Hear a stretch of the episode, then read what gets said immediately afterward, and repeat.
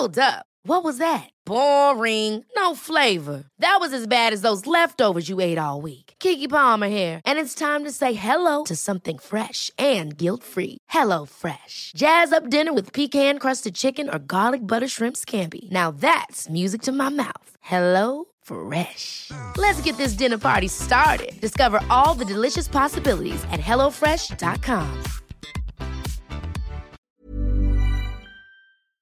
mucho gusto saludar a través de la línea telefónica a Iván Castro.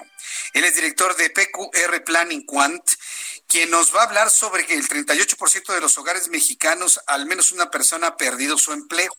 Y bueno, de las cosas que no nos agradan nada del coronavirus es este impacto económico que es generalizado en todo el mundo. Estimado Iván Castro, bienvenido, muy buenas tardes. Jesús Martín, buenas tardes. Muchas gracias, Gracias por la invitación. Y gracias por tomar la llamada telefónica a esta hora de la tarde. Eh, Este porcentaje de un 38% de los hogares mexicanos tienen alguno de sus integrantes que han perdido su empleo con base en lo que ha ocurrido en, en Asia, en Europa y en Norteamérica. ¿Dónde nos coloca? ¿A la mitad de la tabla? ¿Estamos, digamos, promedio de lo que está sucediendo en el mundo? ¿O estamos viendo una, eh, una pérdida de empleo más acelerada en México que en otros lados? ¿Cómo lo está viendo eh, la empresa a la que usted pertenece, Iván? Muchas gracias. Mira, eh, faltará ver los resultados oficiales de desempleo que estarán por publicarse. Eh, sin embargo, nosotros lo que hicimos fue levantar una encuesta entre 900 personas a través de una metodología online con una buena distribución eh, geográfica y también por eh, edad, sexo, nivel socioeconómico. Y lo que obtenemos son algunos, algunos indicios de lo que podría ocurrir más adelante en cuanto al desempleo. Pero apuntabas bien en el sentido de que el 38% de los hogares al menos tienen una persona que ya perdió el empleo. Ese mismo porcentaje en abril era solo del 29%, entonces esto nos da una dimensión del problema.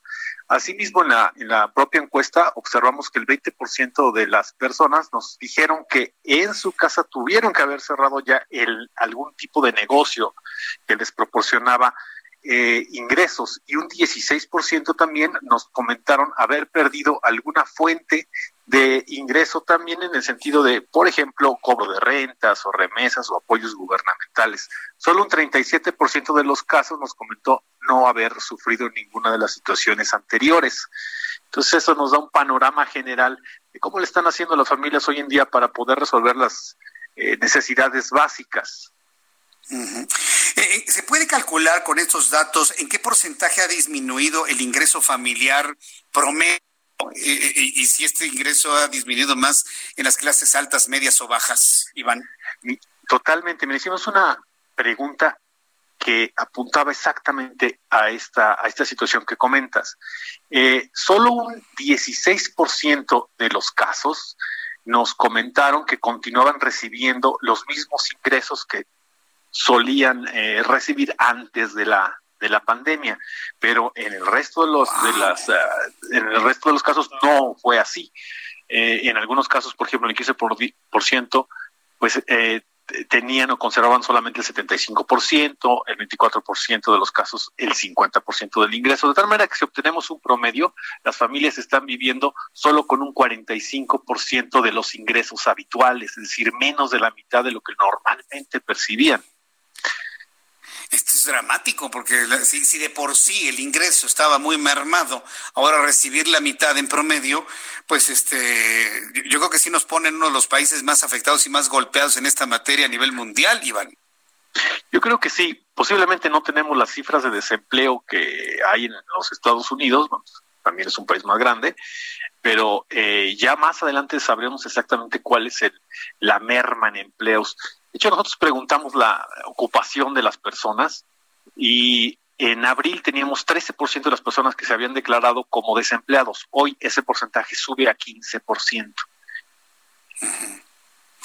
Ahora bien, eh, si todos estos datos, resultados de estos, de estos sondeos que han realizado, los proyectamos a, nivel nacional, coinciden con el dato que ha dado a conocer el Instituto Mexicano del Seguro Social en el sentido de una pérdida de, pues hablan de manera oficial 600 mil empleos. El, PRD me comentaba de que ellos tienen datos que van entre 1.5 y 2 millones, pero hay un estudio de la Ibero que habla de hasta 8 millones de empleos perdidos, hablando de todos, ¿no? Formales e informales. Si proyectamos los datos que ustedes tienen, ¿con quién se coincide más en el dato de pérdida de empleos actualmente en México?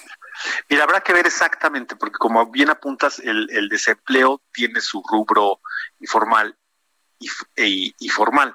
Eh, si consideramos, por ejemplo, que hay aproximadamente 20 millones de personas afiliadas en el IMSS como empleados, y el mismo eh, gobierno está diciendo que se han perdido hasta unos 600 mil, pues eso nos da una dimensión de entrada del tamaño del desempleo que se viene. Es decir, es muy, es muy difícil entonces establecer en este momento verdaderamente cuántos empleos se han perdido, pero sí podemos medir cómo ha disminuido el ingreso de las familias. Que, insisto, ante el crecimiento del costo de la vida, me parece que eso es sumamente preocupante, Iván Castro. Totalmente. Mira, hicimos otra pregunta.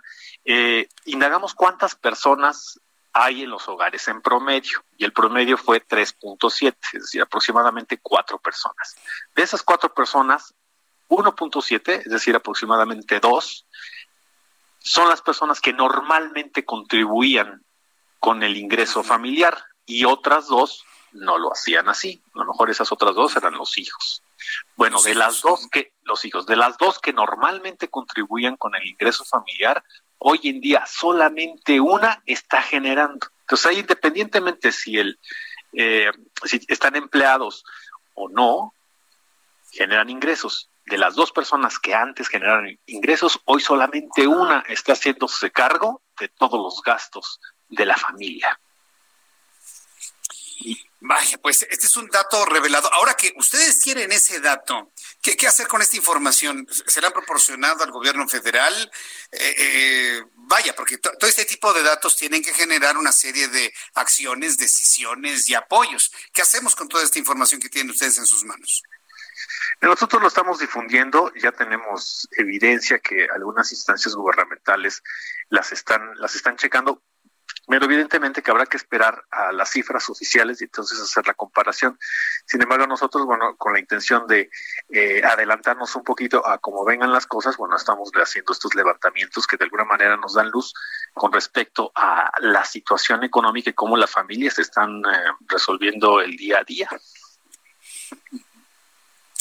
Pues estaremos muy atentos de todos los datos que se estén generando, pero sobre todo que estos datos también generen una, una acción concreta de la parte política, de la parte fiscal, de la parte empresarial. Y pues yo agradezco a Iván Castro estos minutos de comunicación, de conversación con el auditorio del Heraldo Radio. Muchas gracias, Iván. A ustedes, Jesús Martín. Ever catch yourself eating the same flavorless dinner three days in a row?